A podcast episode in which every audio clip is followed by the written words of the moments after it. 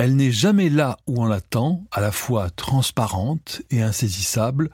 Voici le deuxième volet d'un entretien vérité avec la pianiste Martha Argerich.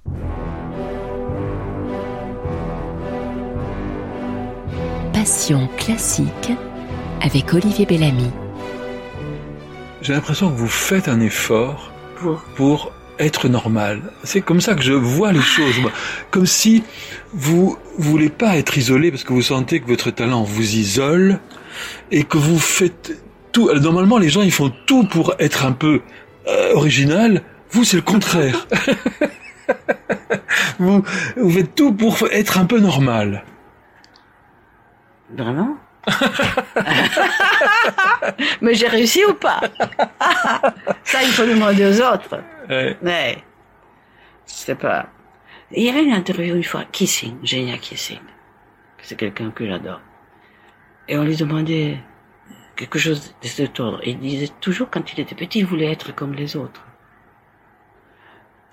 Mais, mais après, il a vu un poème, je sais pas d'un peu, il a lu, où disait, et que cela a fait penser à lui, mais si je ne suis pas comme je suis moi, qui va être comme moi Hmm. Alors il n'y aura personne. Si je suis comme tous les autres. Et je suis pas moi. Alors qui va être comme... Enfin, il a dit quelque chose comme ça. Non? Alors il a... ouais. Voilà. Mais tout ça, c'est des illusions, n'est-ce pas? Non? Est-ce que c'est dur d'être Martha Argerich? Non.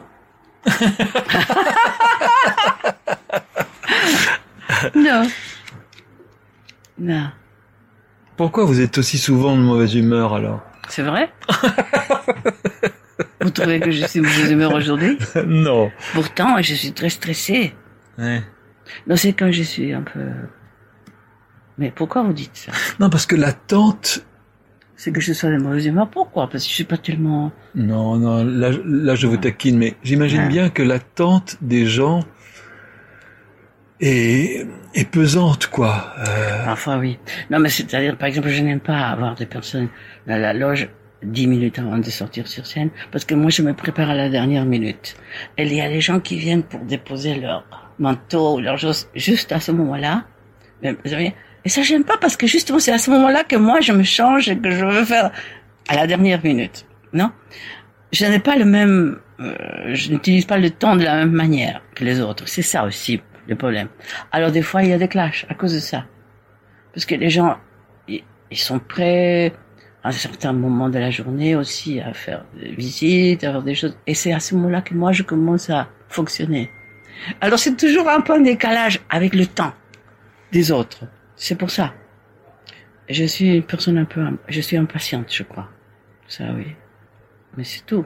En fait, vous êtes très normal sur euh, ces choses-là, mais les gens ont une attitude pas normale parce que Je sais pas pourquoi. Je sais pas si. parce qu'ils sont un peu impressionnés par le, le truc. euh. Je sais pas. Non, mais c'est vrai, il y a, il y a aussi ça. Oui. Est-ce que vous êtes impressionnante? Ah, mais ça, je ne sais pas, j'essaie de regarder des photos. Peut-être quand je, euh, voir si je suis impressionnante, s'il y a quelque chose dans les yeux, que j'étais très sérieuse quand j'étais jeune, oui, peut-être. Alors j'avais l'air un peu comme ça. Plus maintenant. Je souris beaucoup. Alors c'est différent. Je pense que maintenant, non. Avant, on m'arrêtait aussi aux frontières. Euh, très souvent. Parce qu'on pensait que j'étais un peu bizarre. Peut-être terroriste ou des choses comme ça. Plus maintenant. Alors ça veut dire qu'il y a quelque chose qui a changé. Ah, Tiens. Ouais. Et c'est dans le regard ou dans l'attitude Je ne sais pas de- qu'est-ce que c'était. Mais c'est vrai, on m'arrêtait. J'étais un peu, on soupçonnait des choses de moi. Plus maintenant. Et quand on vous observe, par exemple, dans l'avion, est-ce que Dans vous, vous- l'avion est-ce que vous vous dites Dans Tiens. la vie ou dans l'avion. Dans la vie. Ah. Bon. Est-ce que vous vous dites, tiens, c'est quelqu'un qui est intéressé par moi, vous dites, tiens, c'est un mélomane qui m'a reconnu, et il y a toujours, Des fois, quand elle me dit, vous êtes Martha, suis pianiste, je dis, non, je suis sa la sœur. la sœur Maria. Comme je m'appelle aussi Maria. Alors, ce n'est pas un mensonge, vraiment. Je dis, je suis sa sœur. Hmm. Alors, ok. Oui. Ah oui, non, des fois, c'est, oui, des mélomanes. Surtout, oui, la plupart du temps. Non, de me regarder, non, de me parler, oui, de venir me parler, oui. Mais euh, j'ai eu beaucoup de plaisir. Il y a très peu de temps, j'étais dans un grand magasin comme ça, c'était au Japon. Et il y a eu deux enfants qui sont venus vers moi. Ah oui. Seulement pour me saluer, euh, euh, dire des bonnes choses, des jolies choses. Et ça m'a fait vraiment plaisir. C'était des enfants. 10 ans et 13 ans comme ça. Ça, j'ai beaucoup aimé. Mais quand c'est les autres, comme ça, gna gna gna gna, je vous admire, je vous admire. Ça dépend, ça dépend. Bien sûr, parfois c'est, mais j'ai dit bien sûr toujours merci, et je souris. Mais c'est comme ça. Et les enfants, c'est bien parce que... Les enfants, c'est différent. Ah oui. Ou des animaux, euh, comme ça, on se sent très... Non, mais on, sent que c'est- c'est pour nous. Oui, c'est ça. Oui, c'est ça. Oui.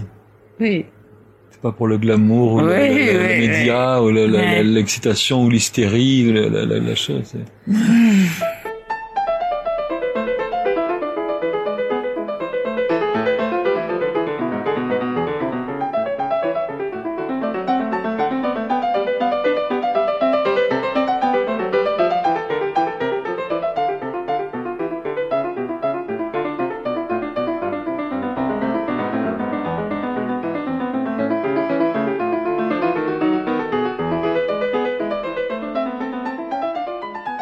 Est-ce que vous êtes heureuse? En ce moment, oui. Je ne sais pas pourquoi, mais je suis. Ça va. Mais Je suis un peu fatiguée, mais je suis ok. Mais heureuse, qu'est-ce que... Oui. Je suis heureuse d'être vivante. J'adore la vie. J'adore. Comme elle est. Oui. Mais d'être là, j'adore. Oui. Vraiment. Mais ça a toujours été ça, ou c'est le fait d'avoir perdu des gens, Des ou d'avoir rencontré la mort qui fait aimer la vie? Mais je pense que j'ai toujours eu ça. Je pense que j'ai toujours eu. Mais bien sûr, j'ai rencontré beaucoup la mort et pas seulement parce que j'étais malade, gravement, à une époque. Ça, j'ai presque, c'est presque complètement oublié. J'ai perdu beaucoup d'amis. J'ai perdu aussi mon frère, qui était plus jeune que moi. J'ai perdu beaucoup de personnes très chères. Bien sûr, ma mère, mon père aussi, mais beaucoup de personnes très chères. Et pff, ouais. Ça, c'est aussi vrai. Mais je ne me résigne pas beaucoup à, ça, à ces pertes. Mais enfin, il faut faire face, comme on dit. Pouf. Mais y penser, y penser, y penser, à quoi ça sert finalement À rien. N'est-ce pas? Finalement, ça sert à rien. Non? Parce que c'est pas comme ça que on arrive à... Mais quand vous êtes heureuse, vous êtes heureuse pour une raison, ou heureuse ou malheureuse sans raison Ça dépend, ça dépend, ça dépend. Mm. Parfois oui, pour une raison, parfois parce Mm. que... comme ça. Il y a des jours où on est heureux comme ça. Ma fille Stéphanie, quand elle était très petite une fois, elle m'a dit « Maman, je suis amoureuse. » Et, j'ai dit « Ah oui, de qui? De personne. Ah oui, je suis amoureuse. » Alors c'est un peu comme ça aussi, quand on est heureux. Non? C'est vrai. Aussi. Mm. C'est comme ça. Ce serait merveilleux, n'est-ce pas? C'est l'éternel commencement. Ce serait merveilleux. Vous croyez pas? Mais vous vous sentez éternel? Non. Je voulais être... Je pensais que j'étais éternel jusqu'à 30 ans. Que j'allais trouver un moyen. Normalement, je n'y pense pas. Je sais que c'est un peu une folie comme ça. C'est la pensée magique comme ça. C'est une autre chose, oui. Mais... Non, je me sens... Je ne sais pas ce que je me sens. Comment je peux dire ça? Vous pouvez dire, vous?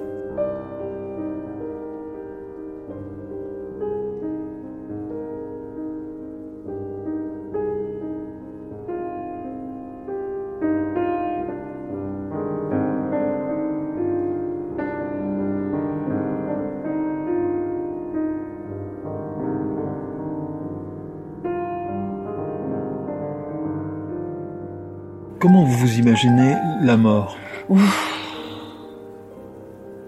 Est-ce que c'est rien ou c'est quelque chose? J'ai trouvé que c'était tellement incroyable parce que j'ai vu les morts des personnes très proches comme c'est facile de mourir, c'est incroyable. Incroyable. Mais après, ce qui est, c'est l'absence qui est le tourment, c'est l'absence. C'est ça. L'absence pour toujours. Qu'on dit, on ne sait pas, peut-être qu'il y a d'autres choses. Peut-être qu'il y a d'autres choses. Moi, je pense toujours qu'il y a des vies, des choses parallèles que nous ne percevons pas. Ça, je suis, assez persuadée qu'il y a.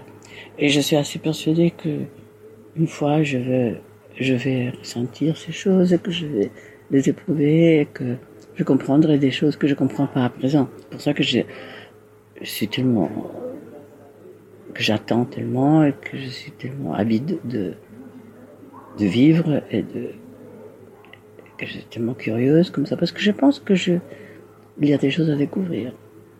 Aussi dans ce sens, des choses que nous ne voyons pas, mais qui sont là. Et toutes ces pensées vous, vous aident pour euh, la musique? Je sais pas, ça fait partie de moi. Et si c'est moi qui joue, alors sûrement il y a quelque chose. Mais la mort, vous étiez très petite quand vous étiez euh, ah, intéressée par ça. Enfin, intéressée n'est pas le bon mot. Concernée par ça. Oui, très petite. Et je pensais que, en étant, en entrant dans quelque chose de religieux, je pensais que j'allais peut-être apprivoiser ça. C'est-à-dire que j'allais comprendre que je n'allais plus avoir peur. Mais enfin, j'étais très jeune. Je sais pas pourquoi, parce que je n'avais pas vu de mort tout près. La première mort que j'ai vue, c'était une personne qui a été assassinée à la porte en face de ma maison, là, à Buenos Aires, oui. Quelqu'un qui courait, il y a l'autre personne avec un pistolet. Ça, j'ai vu. Mais ça, je sais pas quel âge j'avais, 8 ans, 9 ans, comme ça, oui. Oui. C'est la première personne. Assassinée comme ça, non? Oui, je suis, euh, j'étais aussi assez obsédé par euh, la question de la peine de mort que je supportais pas. Quand j'étais petite. Et euh, je le suis toujours, enfin. C'est quelque chose que je n'accepte pas. Pour ça, je suis content de vivre en Europe où ça n'existait plus. Ici, c'était ce monsieur Bazanter qui a, non, qui a fini avec ça. C'est merveilleux. Bien sûr, il y a toujours tous les avis différents aussi dans la société, quand il y a des gens qui disent, par exemple, que les gens qui sont en prison sont mieux traités, ont mieux, plus de choses à manger, ils sont mieux que ceux qui sont au chômage dans la rue et qui n'arrivent pas à, se nourrir bien, il n'y a vu rien, que ceux qui sont en prison vont mieux. Ça, il y a aussi, évidemment. Et que ça coûte de l'argent, et alors qu'il vaut mieux, hein, hein. Bien sûr, il y a tout ça. C'est ça la vie.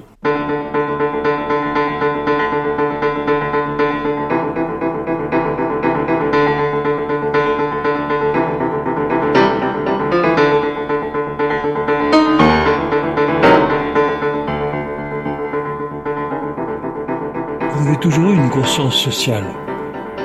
Enfin, j'espère. Oui. Vous n'êtes, pas sûr? Mais c'est pas, c'est pas assez. C'est ça que je veux vous dire. C'est pas assez. Non, c'est pas peut-être pas active au sens militante, oui, pas voilà, militante, voilà.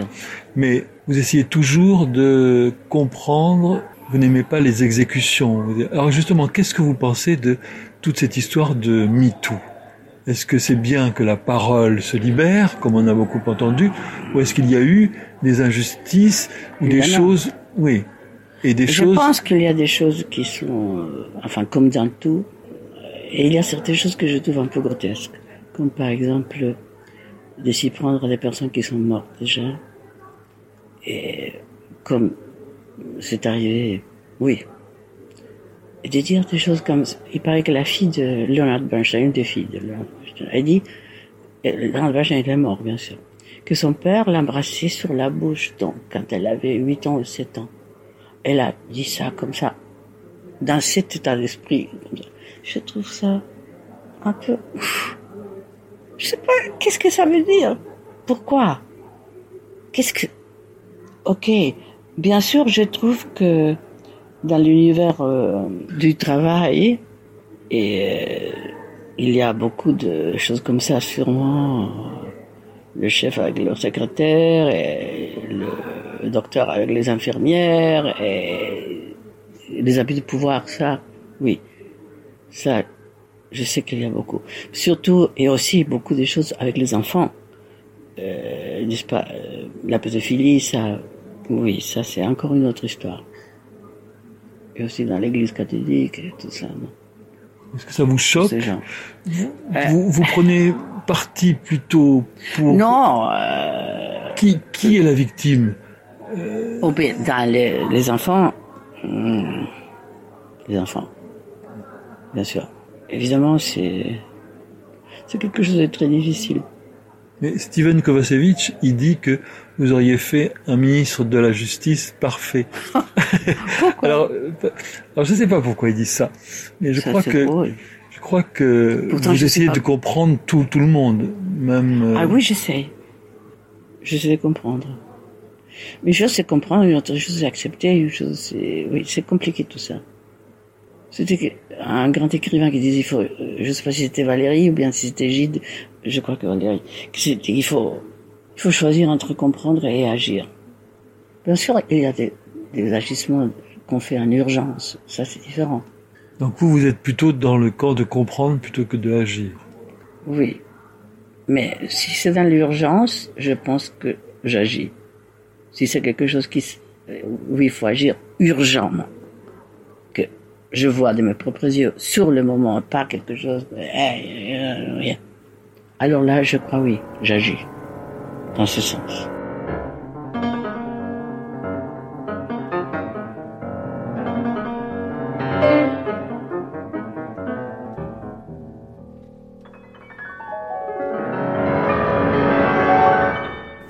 Là, aujourd'hui, on a l'impression que c'est pas de l'urgence. C'est soit dans, dans le passé, soit tout Oui, le monde veut être reconnu comme une victime.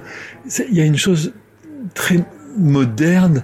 On, a- on a que c'est un nouveau visage du narcissisme. C'est vrai. Oui. Il y a un philosophe français, mais je ne sais pas comment il s'appelait, euh, récent, qui disait que le, la tragédie de notre temps, ce que nous voulons tous nous exprimer et nous n'avons rien à dire. oui. Cru. oui. C'est en français. Ouais, J'ai déjà entendu ça. Oui. Déjà Tout le monde a cette urgence de vouloir s'exprimer sans avoir quelque chose à dire. Bah, c'est les réseaux sociaux qui, qui en sont la plus Oui. triste, enfin la plus.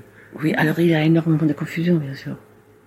Mais entre ça et les espèces de peurs et des hiérarchies euh, du pouvoir et de l'autorité, qu'est-ce qui est mieux? Ça Ou l'autorité aveugle comme ça, euh, qu'on obéit ou bien cette espèce de confusion où tout le monde s'exprime et dit n'importe quoi, et il y a une confusion euh, parce que qu'est-ce qui est mieux? Parce que l'autorité suprême, comme ça, l'obéissance, hein. et ça aussi. Moi, je crois qu'il y a Ah. toujours des gens qui seront Moi, j'aime beaucoup l'esprit français parce qu'ils Oui. sont toujours très révoltés, mais en même temps euh, esprit critique, vous voulez dire. critiques. Moi, j'aime, j'aime beaucoup ça. Qu'est-ce que vous disiez avant? Non, c'est-à-dire qu'il y a des gens qui sont toujours un peu moutons avec Obéissants, et, voilà, ouais, et des gens qui sont toujours contre. Mais les gens qui sont contre, ils sont de toute façon contre. Si c'était l'inverse, c'est-à-dire si ce qu'ils pensent était majoritaire, ils, ils seraient dans la minorité parce qu'ils sont Ouais. d'essence minoritaire. Ouais. Il y a aussi ça. Ouais. Il y avait ma maman qui disait, elle entrait des fois dans des réunions comme ça où il y avait beaucoup de monde. Elle disait, je ne sais pas de quoi vous parlez, mais je suis contre. elle disait ça. Ouais. Elle aurait voulu faire euh, étudier le droit, elle voulait être avocate, elle n'a pas pu. Et parce qu'elle avait justement, ouais, ok. Ça nous éloigne de, de la musique.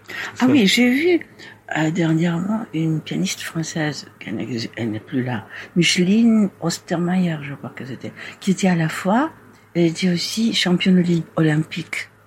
C'est très extraordinaire, sportive. Euh, Elle lançait le disque ou elle sautait. C'est une chose extraordinaire.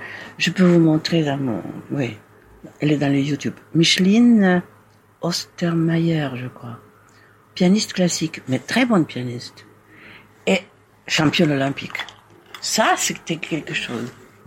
Une dame qui mesurait 1m80, je crois, par là, assez belle, et qui faisait ça. Ça, c'est un cas extraordinaire. Hein. Vous, auriez pu française. être, vous, vous auriez pu. Championnat. Pourquoi j'aurais pu? Si, je pense. Ben, parce que vous avez une, Non. un corps euh, d'athlète. Ah non, pourquoi? À cause de mes octaves? Non. Si, en natation, je crois. euh, Vous, Quand j'étais très petite. Oui. Mais j'ai arrêté complètement. Maintenant, je suis nulle pour tout. euh, Mais cette dame, elle était championne. Mais elle disait qu'elle devait faire beaucoup plus de travail avec le piano qu'avec le sport. Alors, ça, ça me fait penser, à, ça me fait penser, ouais, ça me fait penser à un truc. Est-ce que quand on est très bon en piano, est-ce On est qu'on, est moins bien dans le reste ou est-ce qu'on est, peut-être. Je ne sais pas. Il y avait Félix Mendelssohn qui était formidable pour beaucoup de choses. pas. vous, j'ai l'impression que vous souffrez un peu de, C'est ça. oui. Oui. Mais j'aurais aimé faire beaucoup d'autres choses aussi. Et j'aurais beaucoup aimé avoir beaucoup de temps. C'est ça. Moi, mon problème, c'est le temps, toujours. J'ai pas le temps. Et maintenant, je suis. J'ai un certain âge. Un âge certain. Et alors, c'est voilà. Vous dites ça avec une coquetterie. Ben, Qu'est-ce que je peux dire? Pleurer.